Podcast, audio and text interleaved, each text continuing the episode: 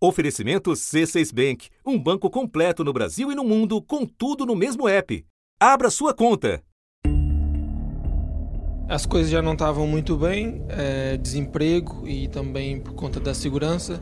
E a minha mãe já morava em Portugal há muitos anos, então tive a oportunidade e acabei vindo para Portugal. Eu estava já desempregada há algum tempo e resolvi arriscar. Nós sentimos um aumento crescente, pequenos empreendedores e empreendedoras. Não faz muito tempo que este era um trajeto praticamente só de ida. O número de brasileiros morando em Portugal aumentou pelo terceiro ano seguido e bateu recorde em 2019. O número de brasileiros morando em Portugal cresceu 43% em apenas um ano. Pulou de 105 mil para 150 mil entre 2018 e 2019. Isso significa que um em cada quatro imigrantes que você encontrar por aí veio aqui do Brasil. Nessa conta do governo português, não entram os brasileiros que têm dupla cidadania, como um brasileiro que também seja português ou cidadão de outro país da União Europeia, ou os brasileiros que estão aqui de maneira ilegal. E os brasileiros são a maior comunidade estrangeira por aqui.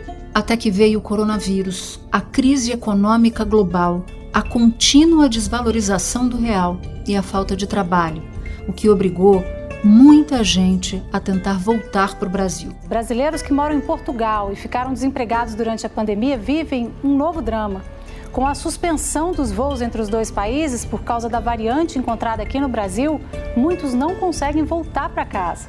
Algumas pessoas pedem ajuda até para ter o que comer. O país europeu, que na primeira onda foi um dos que mais conteve a disseminação do vírus, vem de suas piores semanas na pandemia.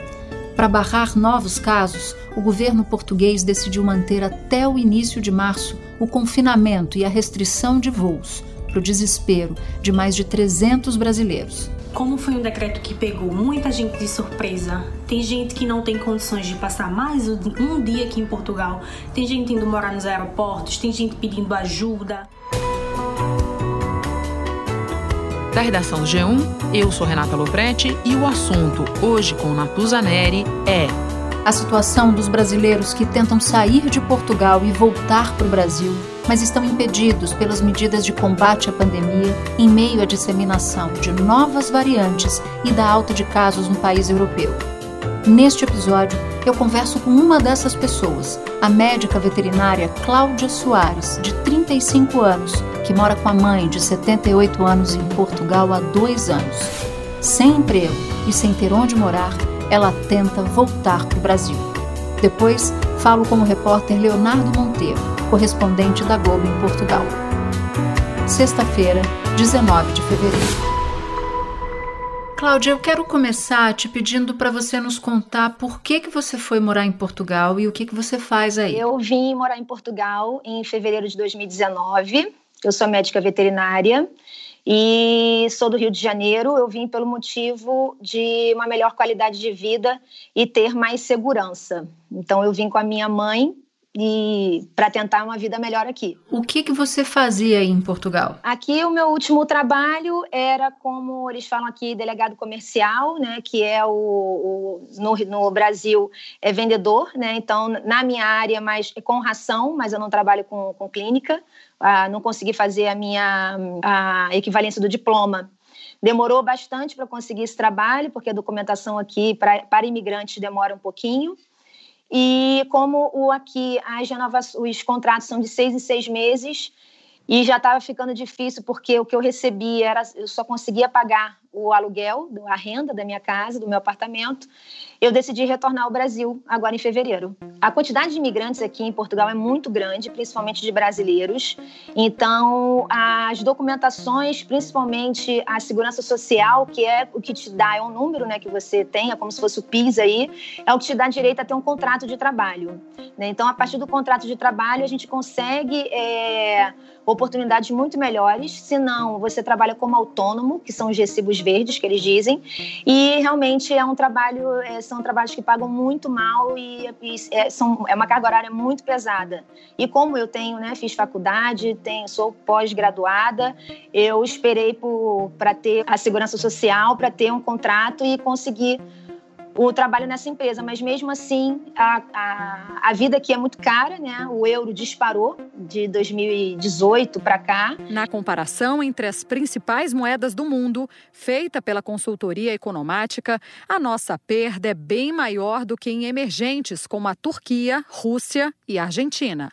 O motivo principal apontado por economistas para o pior desempenho é que falta um plano claro para solucionar a situação fiscal do país. Como a gente traz dinheiro do, do Brasil, porque minha mãe é aposentada, tem a pensão dela, é, começou a ficar muito difícil para se manter aqui. E foi exatamente por isso que você decidiu voltar para o Brasil? Me explica um pouquinho a sua decisão, por que, que você decidiu voltar para o Brasil? Eu decidi voltar porque a moeda tava, está muito cara, então o custo de vida aqui ficou muito elevado e no meu trabalho, o meu ordenado, eu só está, estava conseguindo pagar o aluguel da, da minha casa. Então, a gente começou a escolher o que comprar no supermercado, optou por eu não ter um plano de saúde, minha mãe também não, então depender do, do sistema público aqui também é complicado, ainda mais agora com a pandemia, com o Covid, os serviços ficam muito mais demorados. A Europa sofre com a terceira onda da pandemia praticamente. A Organização Mundial da Saúde alerta que a taxa de transmissão no continente está muito alta e o sistema de saúde sobrecarregado. O número diário de vidas perdidas para a Covid atingiu o sexto recorde seguido em Portugal. 274 mortes em 24 horas, num país de apenas 10 milhões de habitantes. Minha mãe tem 78 anos, ela começou a, a, ter algumas alterações aqui, até mesmo pela idade, e a gente teve muita dificuldade com o sistema público de saúde, pelo atendimento. E isso me deixa muito preocupada, né? E no Brasil a gente tem família, tem amigos e tem a opção também dela ter um plano. Eu estou já sem trabalho, né? E isso influencia muito a questão de, de da gente se manter questão de, de, alimentação e todos os gastos. A gente só tem, a, as respostas que a gente tem do, do consulado, que é o nosso respaldo aqui, é procurar as empresas aéreas e as empresas aéreas orientam a gente a comprar novas rotas. Isso é inviável, porque eu não tenho, sim, se eu tivesse condições financeiras, eu pagava uma nova renda, eu via um outro lugar, mas eu não tenho, estou indo para ficar de favor na casa de amigos. Então, igual a mim, vai, as outras pessoas, a maioria das pessoas, que a gente tem um grupo de quase 400 pessoas, elas não têm condição de comprar outra rota. Então, isso está deixando a gente muito angustiado, muito desesperado por não saber o dia de amanhã. E eu consegui, fiz uma entrevista, eu consegui um trabalho para o dia 1 de março, na minha área. Então a expectativa é muito grande para voltar. Você já tem um emprego garantido, um trabalho garantido aqui no Brasil. Mas há notícias de brasileiros dormindo nos aeroportos. Você Cláudia, tem onde ficar? Olha, eu tenho onde ficar até amanhã à noite, porque eu, quando fiz todo o planejamento para voltar ao Brasil, eu tive que anunciar aqui a, a, rescisão do contrato do meu apartamento. Então, a proprietária já veio aqui, já trouxe imobiliárias e estou indo para a casa de amigos ficar lá à espera de, das novas é, condições, né, de, de alterar essas restrições e voltar para casa. Agora, sim, a gente tem conhecimento de pessoas que foram para o aeroporto porque realmente já não tinham mesmo é, aonde ficar. Está uma situação de humilhação, de calamidade, pelo simples fato de não conseguirmos embarcar, porque a nossa passagem é só ida. Queremos só o nosso direito de voltar para o nosso país de origem. E essas pessoas foram retiradas do aeroporto pela polícia. Você citou as dificuldades encontradas agora no sistema de saúde aí em Portugal, e eu queria entender um pouco se se piorou demais durante a pandemia. Quais eram as diferenças? Se você consegue apontar alguma de antes e depois da pandemia do sistema de saúde aí? Sim, olha, é, a espera na, para o atendimento no, em hospital público ficou muito maior. Então, uma, um atendimento que poderia levar uma, duas horas, é, ficar em quatro, cinco horas. Eu vivi isso com a minha mãe com uma infecção urinária. Aqui, é, eles têm o, o órgão público, é, de acordo com as localidades, os bairros, as pessoas se direcionam para os postos de saúde. Né? E esses postos de saúde, eles, eles ficaram com uma porta aberta, uma janela aberta, né, para atender filas de pessoas que precisavam de, precisam de atendimento e essas consultas, já em vez de você marcar para daqui a 15 dias, um mês, as consultas estavam começaram a ficar para três meses.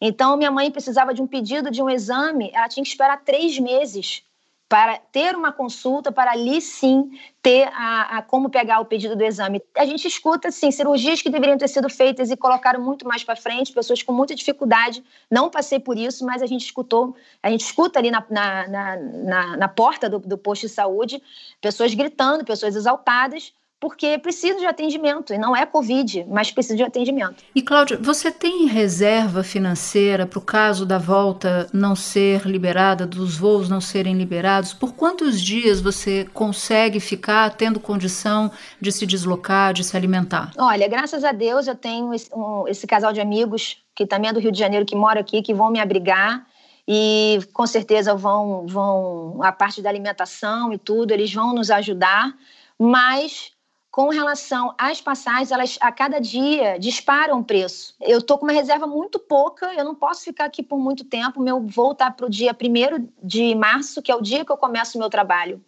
Né? Então, a gente sabe que, que às, às vezes as, as, empresas entendem, mas entendem até um ponto, até um limite.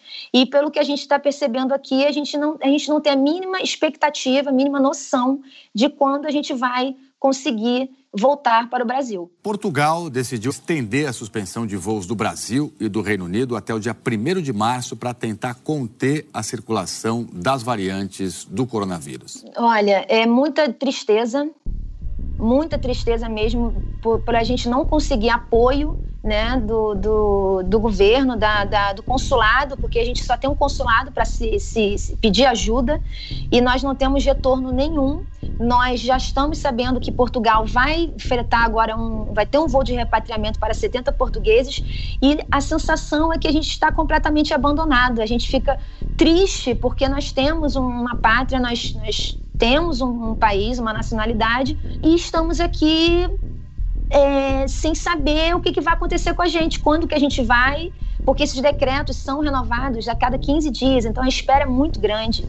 Pessoas que já estão sem trabalho, sem nada, a gente fica respirando esse problema o dia inteiro, ligando para a empresa aérea, a empresa aérea dizendo que está confirmado, que eles não podem fazer nada.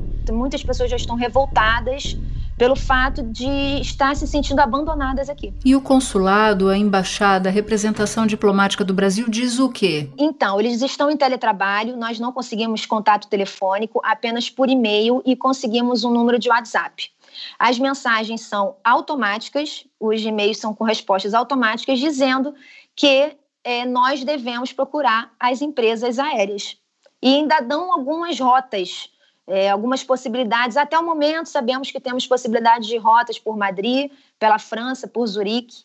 E contate, contactem as empresas aéreas, nós estamos dando todo o apoio. É como se dissesse: estamos aqui com vocês, mas não podemos fazer nada. E Cláudia, para terminar, qual é a primeira coisa que você quer fazer quando chegar ao Brasil? Eu quero ver minha família. Eu só quero chegar perto da minha família. A gente já vive aqui, é, a vida do imigrante é muito, já é muito difícil. A gente sabe que existem preconceitos e a gente né, nessa, nessa situação a gente só quer ver a nossa família, a gente quer só pisar. Eu, eu quero pisar muito no, no meu país e sentir que eu estou em casa, acolhida. Eu quero me sentir acolhida. Queria te agradecer muito por ter encontrado um tempo. Eu sei que as coisas estão bem difíceis aí para vocês e desejar muito boa sorte para que você consiga realizar logo o seu desejo de pisar aqui no Brasil e de ficar perto da sua família. Obrigada, muito obrigada. Eu que agradeço.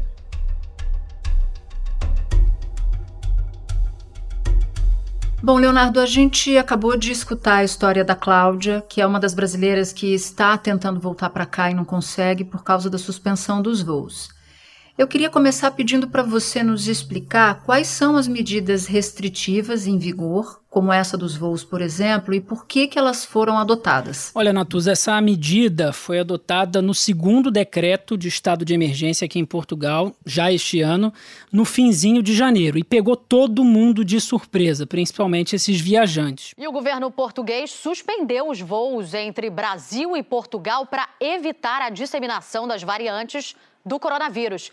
E a medida está deixando muitos brasileiros numa situação dramática. Porque, a princípio, a medida ia valer do dia 29 de janeiro até o início dessa semana, 14 de fevereiro. O governo português renovou essa medida junto com uma renovação do estado de emergência por aqui.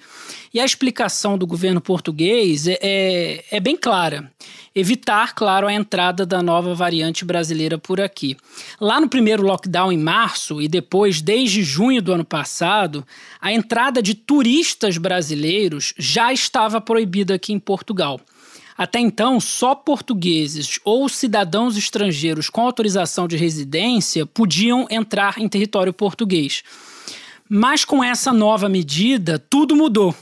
E só mesmo voos de natureza humanitária estão autorizados. Ou seja, se um dos governos organizar um voo de repatriação, que é o que os brasileiros aqui pedem muito ao governo. E o que, que a embaixada do Brasil em Portugal diz? Há alguma comunicação oficial? Qual é a informação que eles dão sobre, sobre essa demanda, se é que dão alguma? Olha, as autoridades brasileiras que trabalham aqui em Portugal estão em home office, ou seja, o atendimento já fica muito complicado. Então, o direcionamento dado a esses brasileiros é preencher um e-mail, preencher um formulário e aguardar alguma informação. Eu queria voltar um pouco, Leonardo, no, no contexto que você nos deu sobre a situação da pandemia aí. Porque no mês passado o número de casos disparou, causou uma sobrecarga no sistema de saúde e isso fez com que o governo português mudasse ou, ou enrijecesse algumas das suas medidas de contenção. Conta um pouquinho mais para gente desse momento, quando isso aconteceu. Pois é, Natuza, o confinamento geral começou por aqui mesmo no dia 14 de janeiro para tentar reduzir o contágio, o número de novos casos e infecções. Só para você ter uma ideia, Portugal che chegou a ser o país com o maior número de novos casos e de novas mortes por milhão de habitantes. Se a gente pegar só o mês de janeiro, foram 5.500 mortes, o que representava até então 45% de todas as mortes aqui em Portugal desde o início da pandemia. Uma loucura. E o número de, de, infectados também só em janeiro foi de 42% também, de todos os casos registrados desde março do ano passado. Então a conclusão é que janeiro foi de longe o pior mês, né, o mês mais trágico da pandemia aqui em Portugal. E aí, com tantos casos, com tantas mortes, os hospitais de Lisboa, a região mais atingida por essa terceira onda, os hospitais deram um sinal de que não aguentavam a pressão. Chegaram ao limite e dois deles entraram em verdadeiro colapso. Portugal está à beira da asfixia. O sistema de fornecimento de oxigênio de um hospital que é referência para o tratamento de Covid na região de Lisboa falhou. 48 pacientes tiveram que ser transferidos às pressas para outras unidades de saúde. Nós registramos, inclusive, em reportagem, engarrafamento de ambulâncias nas portas das emergências porque não havia leito suficiente para receberem os pacientes. Nós estamos aqui mais ou menos desde as 5 e um quarto da tarde.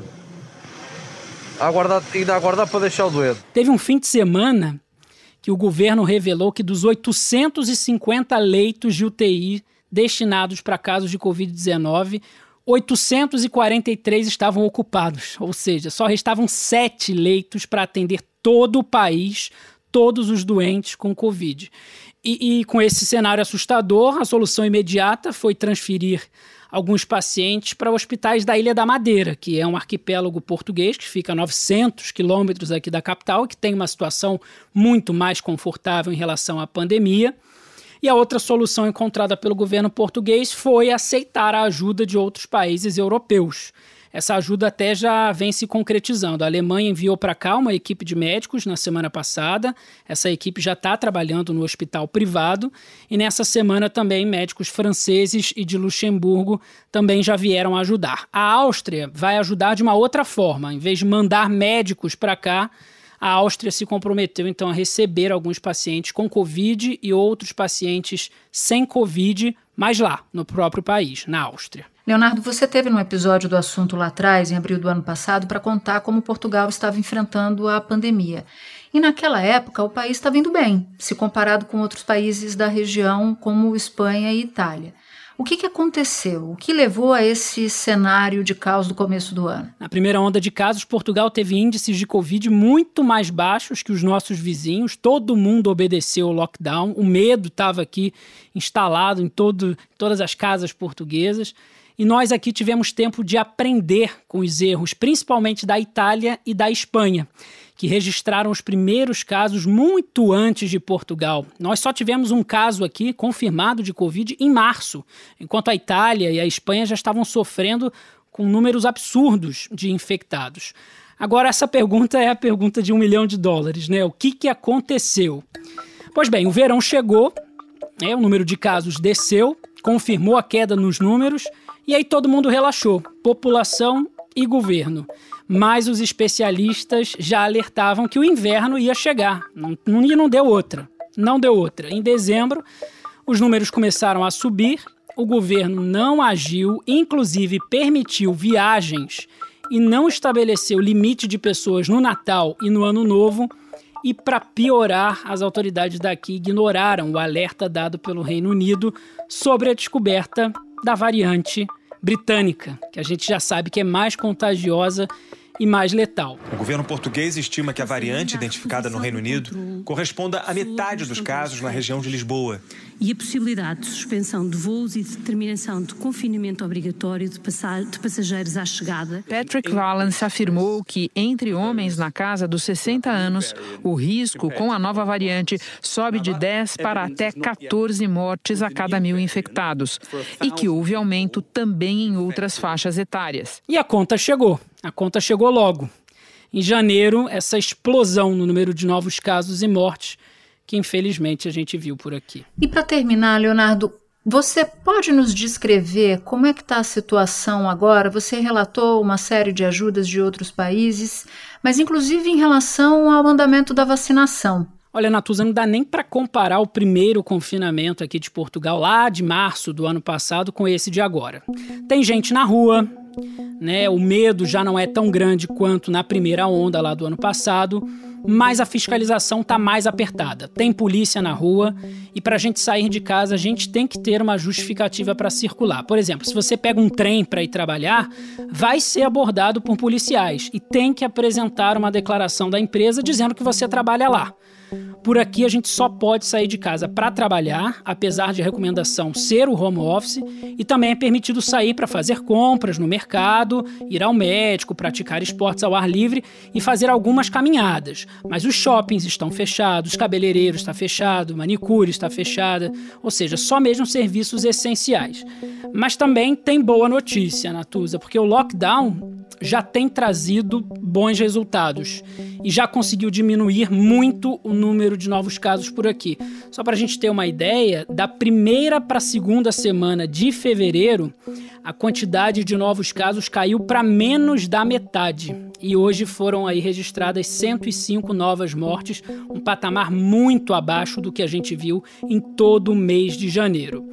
Para a gente resolver aquela questão do oxigênio nos hospitais, a conta também é simples. Com a redução no número de casos, os hospitais também ficaram menos sobrecarregados e o problema do oxigênio foi resolvido e por hora não faltam leitos de UTI. Mesmo com esse bom resultado, o governo de Portugal avisou que o país vai continuar em lockdown. Você perguntou sobre a vacinação. Foram aplicadas pouco menos de 600 mil doses de vacina por aqui, lembrando que a gente está a reboque do fornecimento de doses pela União Europeia.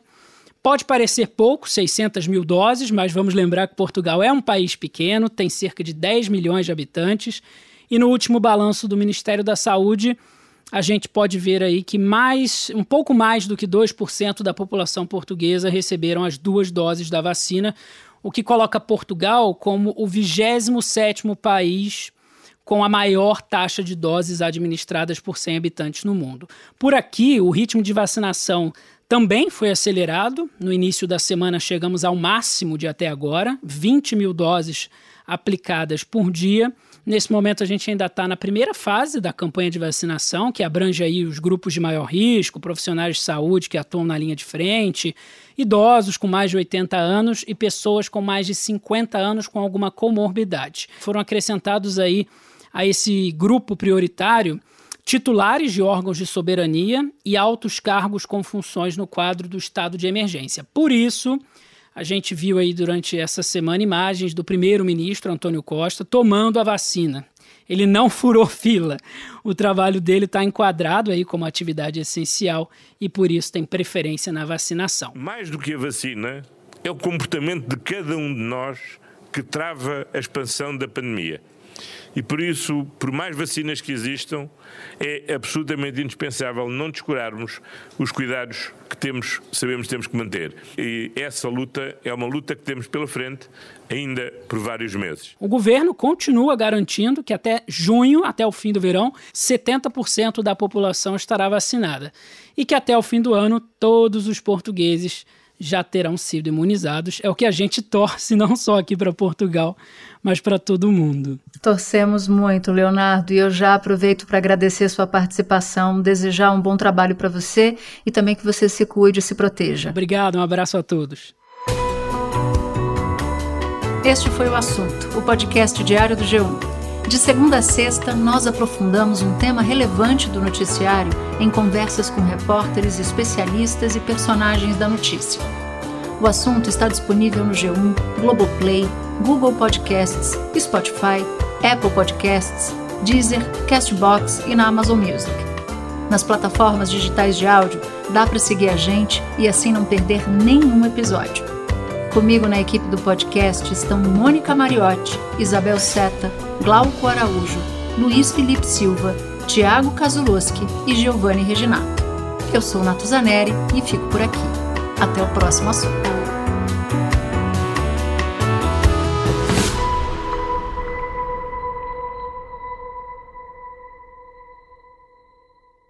Você no topo da experiência financeira que um banco pode oferecer. Escolha um banco completo no Brasil e em qualquer lugar do mundo. Abra sua conta no C6 Bank.